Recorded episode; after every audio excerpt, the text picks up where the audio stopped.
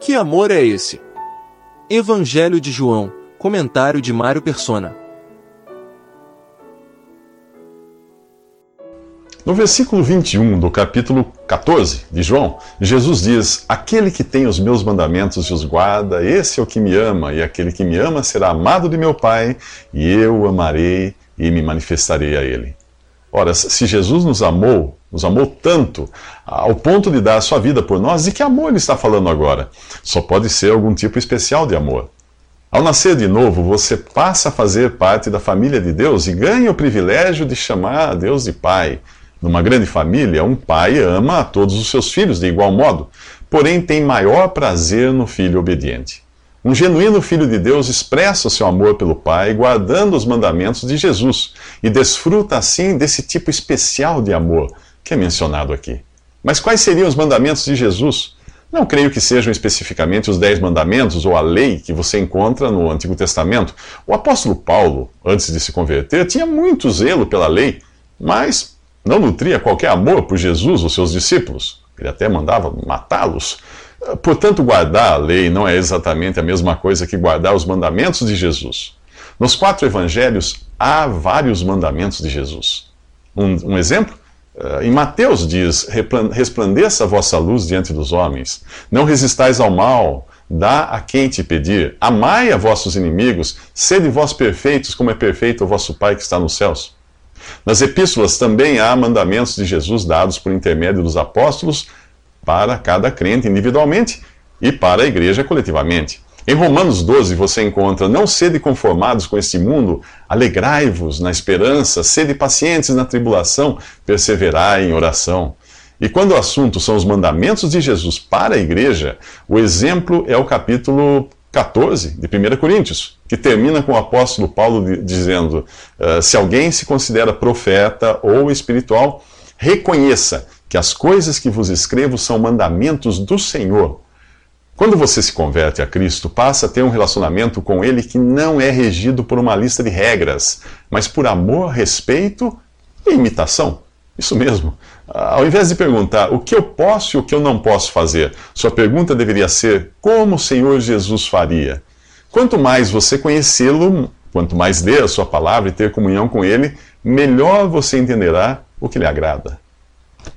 É por isso que Paulo exorta os que creem em Cristo a serem imitadores de Deus, como filhos amados, e a andar em amor como também Cristo vos amou e se entregou a si mesmo por nós em oferta e sacrifício a Deus em aroma suave. E o apóstolo João diz em uma das suas epístolas: aquele que diz estar nele também deve andar como ele andou. Nos próximos três minutos, o que acontece quando Deus vem morar em você? Um dos discípulos, uh, Judas, não, não o traidor, não o que traiu Jesus, uh, não entende como é que Jesus iria se manifestar a eles e não ao mundo. Provavelmente Judas esteja pensando na manifestação gloriosa do Messias, o Cristo, vindo para reinar.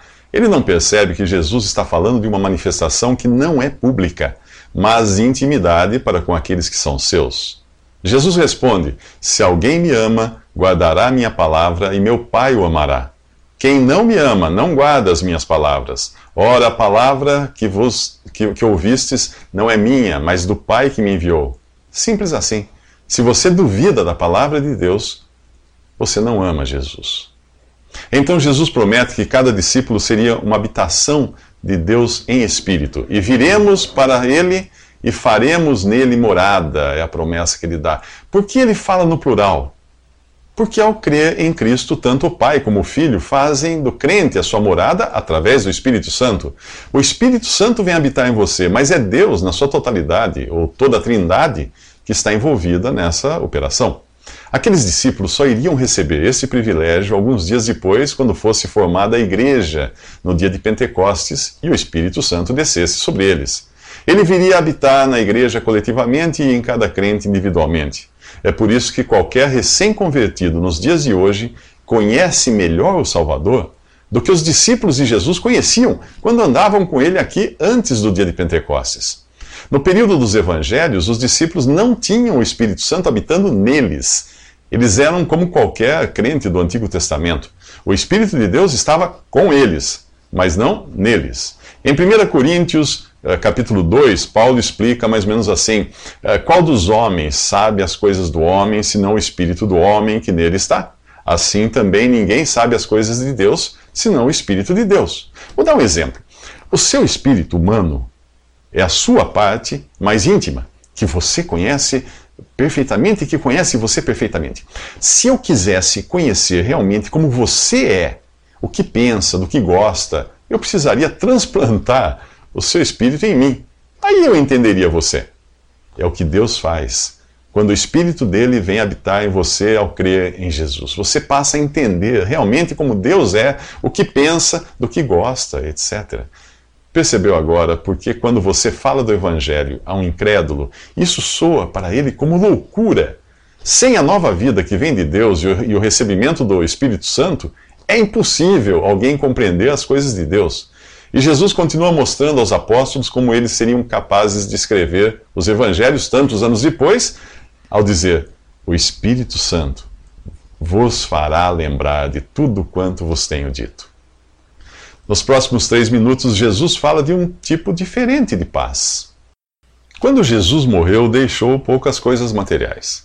O seu espólio não passava de algumas peças de roupa que acabaram sendo sorteadas entre os soldados que o crucificaram. Ele também não deixou qualquer coisa escrita de próprio punho, e tudo o que sabemos sobre ele e das coisas que falou é aquilo que os seus discípulos nos legaram. Mas antes de morrer, Jesus deixou em seu testamento algo inigualável. E é disso que fala o versículo 27 do capítulo 14 de João: Deixo-vos a paz. A minha paz vos dou. De que paz ele está falando?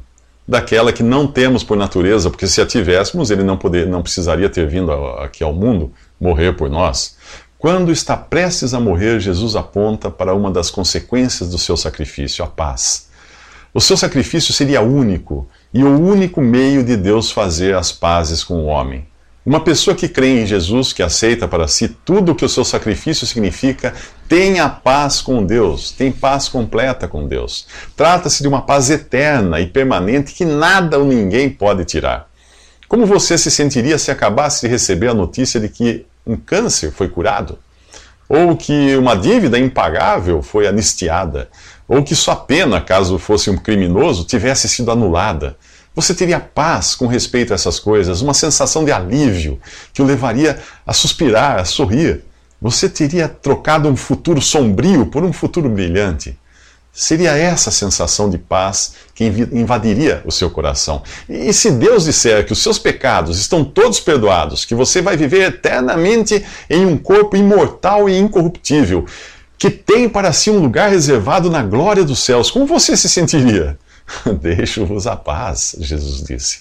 A minha paz vos dou. Esse é o legado de Jesus para aqueles que creem nele. Não um alívio passageiro de um problema de saúde, financeiro ou legal, mas uma paz eterna e consolidada por Jesus por meio de sua morte e ressurreição. Eu e você recebemos o pecado de Adão e nem sequer podemos alegar que não tínhamos nada a ver com o que aconteceu no Jardim do Éden. É só ver quantas vezes nós pecamos para entendermos que estamos constantemente fazendo uso dessa herança maldita que nós recebemos de Adão. Agora Cristo oferece outra herança, o perdão completo de seus pecados e a paz que excede a todo entendimento. Deixo-vos a paz, a minha paz vos dou. Não vou lá dou como o mundo a dá. Não se turbe o vosso coração, nem se atemorize. Sim, o mundo também oferece uma paz, mas ela é como as poucas peças de roupa uh, que os soldados tiraram de Jesus e logo estariam podres. A paz que o mundo oferece é uma satisfação efêmera na compra de uma roupa, do primeiro carro ou na conquista de um novo amor. Quantas vezes você quis desesperadamente algo, conseguiu isso e depois perdeu o interesse?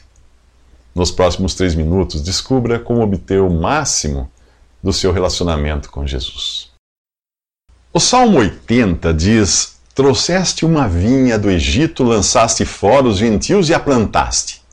Atente, atente para o fato de que uma vinha é plantada na terra nessa passagem.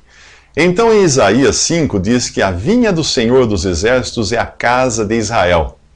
É preciso ter isso em mente para entender o que Jesus diz nesse capítulo 15 do Evangelho de João. O que ele diz? Eu sou a videira verdadeira e meu pai é o lavrador. Israel falhou em seu papel de vinha ou testemunho de Deus para frutificar neste mundo. Deus então deixou Israel de lado e enviou seu filho ao mundo para ocupar esse lugar. Enquanto estava no mundo, Jesus era a videira verdadeira, o único capaz de dar fruto. Aqui Jesus não fala de salvação, a qual não vem como recompensa por qualquer obra ou fruto de nossa parte. A salvação você só recebe de graça pela fé em Jesus e em sua obra na cruz. Portanto, o assunto aqui é a vida na terra, não no céu.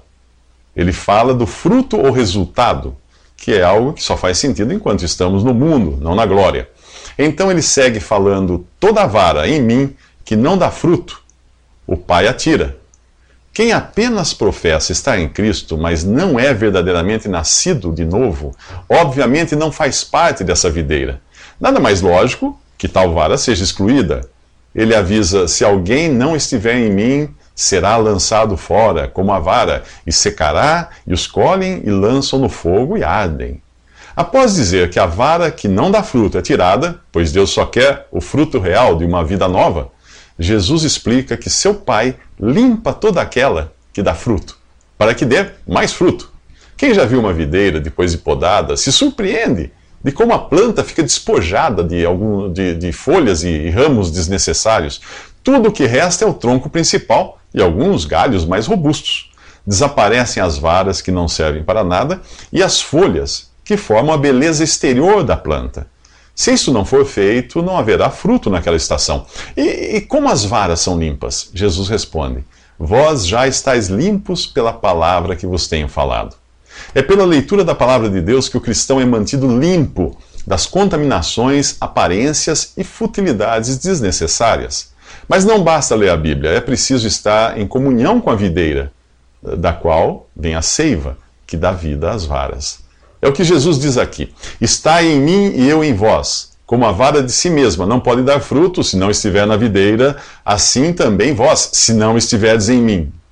Eu sou a videira, vós as varas. Quem está em mim e eu nele, esse dá muito fruto, porque sem mim nada podeis fazer. E já que estamos falando de fruto, que tal irmos até a carta de Paulo aos Gálatas para ver um pouco mais sobre o assunto? Nos próximos três minutos.